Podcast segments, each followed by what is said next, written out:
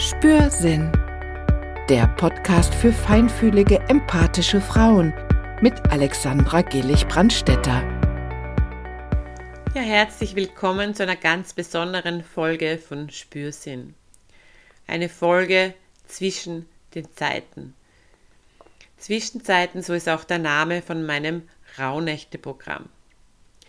Irgendwann vor zwei Jahren bin ich draufgekommen, dass diese Rauhnächte sehr eng verbunden sind mit dem, was ich mit meinen Klientinnen mache. Und zwar in Frieden mit Alten abzuschließen, zu schauen, was man braucht, sich neu auszurichten, nach innen zu schauen und das Neue willkommen zu heißen. Und das ist das, was man in den Rauhnächten macht. Doch was sind diese Rauhnächte eigentlich? Die Rauhnächte sind von den Kelten eingeführt worden, die irgendwann draufgekommen sind, dass es eine Differenz von zwölf Tagen gab. Und zwar äh, zwölf Tage, die zwischen Sonnenjahr und Mondkalender sich ergeben haben. Und diese Zeiten wurden zu Schalttagen und zu den Rauhnächten.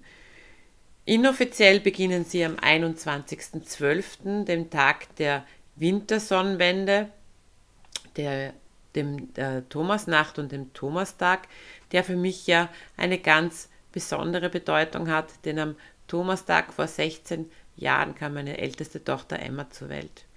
Das war aber eigentlich der Beginn meiner Herzöffnung, der Beginn meiner Reise zu mir. Denn in dem Moment, wo ich meine Tochter das erste Mal in meinen Armen hielt und, und sie sah und dies, diese Gefühle zu mir durchbrachen, da kamen ganz viele andere Gefühle wieder zurück zu mir. Und zwar Gefühle, die mir nahe gingen. Und das war wunder, wunderschön. Und bei vielen ist es so, dass es ebenfalls die Geburt ihrer Tochter oder ihres Sohnes war oder es gab einfach ein anderes, sehr erfreuliches Ereignis, das so manche Gefühle wieder zurückgebracht hat. Und ich weiß von einigen, dass es auch einfach ein Spaziergang in der Natur war, der sowas ermöglicht hat, einfach weil ein Sonnenstrahl irgendwo durchgebrochen ist und auf einmal war so ein, ein Loch da in dieser Mauer, die sich gebildet hat. Und so beginnt dann oft eine Reise wieder zurück zu einem selbst, zurück zu seinen Gefühlen, was aus eigener Erfahrung wirklich wunder wunderschön ist. Genau da begleite ich ja meine Klientinnen. Für mich, abgesehen von allen Mythen und Sagen, von allen Räucherwerken und von allen besonderen Bedeutungen dieser Nächte, ist eines für mich ganz wichtig von, dieser, von diesen Rauhnächten, und zwar dieses in Frieden mit dem Alten abschließen. Und das ist ein ganz wichtiger Punkt meiner Arbeit und gleichzeitig ist es auch das größte Problem vieler meiner Klientinnen. Und das ist Vergebung. Erst einmal möchte ich äh, diesen Unterschied zwischen Vergeben und Verzeihen einmal jetzt hintanstellen, weil für mich gibt es da persönlich keinen Unterschied. Ich habe damals äh, bei der Literatursuche für mein Buch und bei Quellen und so weiter, ich habe lange äh, recherchiert und es gab für mich keinen schlüssigen Satz, der genau unterscheiden konnte, was der Unterschied ist zwischen Vergeben und Verzeihen. So hoffe ich, dass du mir verzeihst, dass ich da jetzt keinen Unterschied mache. Zu vergeben und zu verzeihen ist ein ganz wichtig, um seinen inneren Frieden zu finden. Und dieser innere Friede ist das, was viele von uns suchen, auch wenn sie noch nicht wissen, dass es das ist. Denn oft kann man das gar nicht in Worte fassen, dass es das ist, was man sucht, wenn man diese innere Leere kennt, diese Suche nach diesem Teil, der fehlt, diese Suche nach einem selbst. Und oft ist es wirklich dieser innere Frieden, dieses Frieden schließen mit sich selbst, Frieden schließen mit der Vergangenheit. Und eines, was dazu wirklich ganz besonders gehört, ist zu vergeben. Da fängt schon der, der erste Aufruhr, sage ich jetzt einmal, bei meinen Klientinnen an, äh, weil viele glauben, dass äh, vergeben heißt, das gut zu heißen oder zu vergessen, was passiert ist. Und das tut es nicht. Ähm, zu vergeben heißt eben nicht, dass man vergisst, was war oder dass man das gut heißt. Das hat, wie es so schön heißt, das eine jetzt nicht mit dem anderen zu tun, nämlich genau nichts. Aber vergeben ist für einen Menschen ganz besonders wichtig in der ganzen Sache. und zwar für dich selbst. Man vergibt jetzt nicht für den anderen, sondern für einen selbst. Das ist ein ganz, ganz wichtiger Punkt. Also es, es, es, man macht das nicht dafür, dass es dem anderen besser geht oder dass irgendwas ähm, unter dem Teppich gekehrt wird oder was auch immer, sondern man macht es eigentlich dafür, dass man seinen eigenen Frieden findet. Es ist somit ein Akt der Selbstliebe.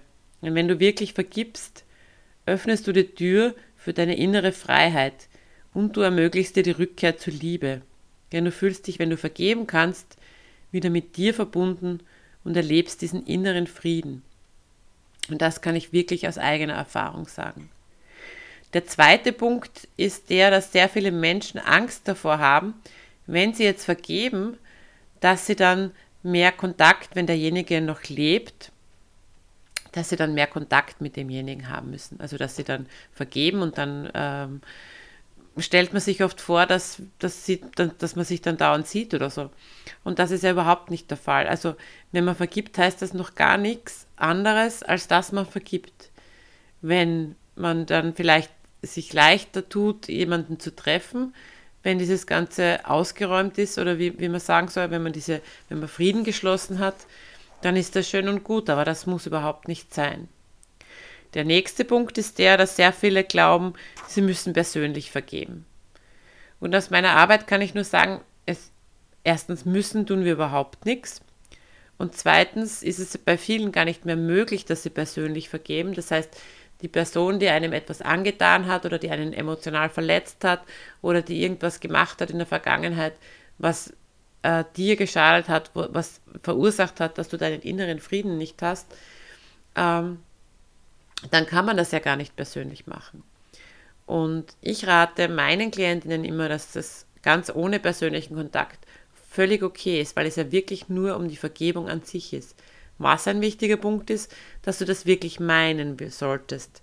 Also nicht so leichtfertig, ja, ich vergebe oder ich vergebe dir oder für, keine Ahnung, sondern es muss wirklich aus tiefstem Inneren kommen, dass man das machen will.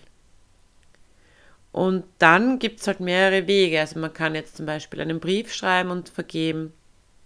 Man kann anrufen und vergehen. Man kann es natürlich auch persönlich machen, wenn man die, die Größe hat, wollte ich jetzt gerade sagen, weil das ist jetzt leicht vermessen.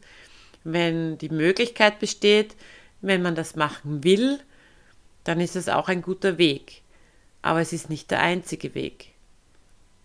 Man muss das nicht so machen. Und ein ganz wichtiger Punkt, der dann viele, ähm, vielen Leuten hilft zu vergeben, ist der, dass es in erster Linie wirklich für dich ist, weil es, also solange man nicht vergibt, dann fühlt man sich ja irgendwie als das Opfer, als das Opfer dieser Vergangenheit, als das Opfer dieser emotionalen Verletzungen, als ein Opfer, äh, ja, des Lebens einfach. Also man kommt aus dieser Opferrolle irgendwie nicht raus. Und zu vergeben heißt wirklich aus diesem Dramadreieck auch auszusteigen, aus diesem Dramadreieck, aus dem, wer ist der Täter, wer ist das Opfer, wer ist der Retter, sondern wirklich zu sagen, okay, nein, ich steige da aus, ich vergib, ich will, ich will kein Opfer mehr sein, ich vergebe. Und das Schöne ist, man kann sich da selbst vergeben, man kann dem, dem anderen Menschen vergeben, aber das Wichtige ist wirklich, dass man es will, dass es von innen herauskommt und wie man es dann macht, ist völlig egal. Wer mich kennt, weiß, dass ich auch äh, mir das vorher schon in Form eines kleinen Büchleins von der Seele geschrieben habe. Ähm, ich habe auch persönlich vergeben meiner Mutter. Und für mich war das total wichtig, das persönlich zu machen. Aber ich habe auch vorher dieses Schriftliche gebraucht. Ich habe auch vorher eine lange Zeit gebraucht, um mich darauf vorzubereiten. Aber irgendwann habe ich gewusst, jetzt ist der richtige Zeitpunkt und ich mache das jetzt. Und es war ein wunderschönes Gefühl, aus diesem Dramadreieck auszusteigen und auch dieses, ich habe mich da so richtig lebendig gefühlt wieder zum zweiten Mal. Diese erste Lebendigkeit war dieser Beginn des Falls der Mauer, dieses äh, meine Tochter in der Hand halten, sie zu sehen, sie zu spüren, sie zu riechen und diese schönen Gefühle durchbrechen zu lassen. Und diese zweite große Lebendigkeit war diese, diese richtige Befreiung aus dieser Opferrolle. Und genau darum geht's. Es ermöglicht dir wirklich die Tür zur Liebe, die Rückkehr zur Liebe. Du fühlst dich dann wieder lebendig, mit dir verbunden. Und dieser innere Frieden ist, ist wirklich eine wunder, wunderschöne Geschichte. Und wenn du jetzt zu den Feiertagen noch vor Silvester etwas offen hast, ähm, es etwas gibt, dass du irgendwem oder irgendjemanden oder irgendetwas zu vergeben hast, dann wäre es wunderschön, wenn du das noch schaffst, bevor dieses neue Jahr losgeht. Von dem halte ich viel mehr als von irgendwelchen Vorsätzen. So dieses in Frieden mit dem Alten ins neue starten ist viel wichtiger, als sich irgendwelche Vorsätze fürs neue Jahr zu machen. Wirklich abzuschließen, Frieden zu schließen, zu vergeben und zu sagen, okay, ich vergebe. Und das wirklich nicht einfach aus Jux und Tollerei, sondern wirklich aus vollem Herzen. Und dann kannst du mit Frieden in dir ins neue Jahr gehen, wenn du mit deiner Vergangenheit Frieden geschlossen hast und sie keine Kontrolle mehr über deine Gedanken, über deine Emotionen, deine Handlungen hat. Denn dann kann sich innerer Frieden in dir ausbreiten. Das klingt jetzt schon fast priesterhaft. ja, aber vielleicht denkst du mal drüber nach, wenn du schon öfters mit dem Gedanken gespielt hast, dass du gerne mal dein Vergangenes sozusagen abschließen willst, dann wäre das vielleicht ein sehr genialer Zeitpunkt, ein wichtiger Zeitpunkt, ein guter Zeitpunkt, äh, um das Vergangene wirklich ruhen zu lassen, um zu sagen, schwamm drüber, ich vergebe. Das heißt nicht, dass du das gut heißt, was war. Das heißt nicht, dass, ähm, dass es damit quasi vergessen ist, sondern es heißt nur, dass du dich aus dieser Opferrolle befreist. Das heißt, dass du deinen Frieden, deinen inneren Frieden wieder erlangen kannst. Ja, mit diesen biblischen Ausschweifungen wollte ich jetzt fast sagen, wünsche ich dir noch eine schöne Rauhnächtezeit. Ich wünsche dir einen guten Rutsch ins neue Jahr und wenn du das irgendwann im nächsten Jahr anhörst oder irgendwann später, zu vergeben ist immer gut. Es gibt keinen perfekten Zeitpunkt. Also wenn du soweit bist, mach's einfach. Ich wünsche dir hiermit eine schöne Zeit. Vielen Dank fürs Zuhören und ich freue mich auf viele neue Folgen im nächsten Jahr von Spürsinn. Vielen Dank, dass du es dir anhörst.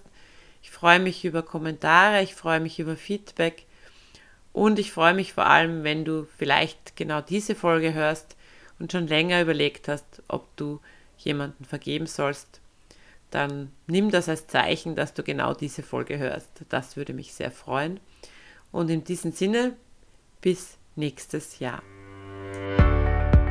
Weitere Informationen über Alexandra, ihr Buch und ihre Online-Angebote findest du auf www.nahbeidir.jetzt und auf www.alexandragillig.at.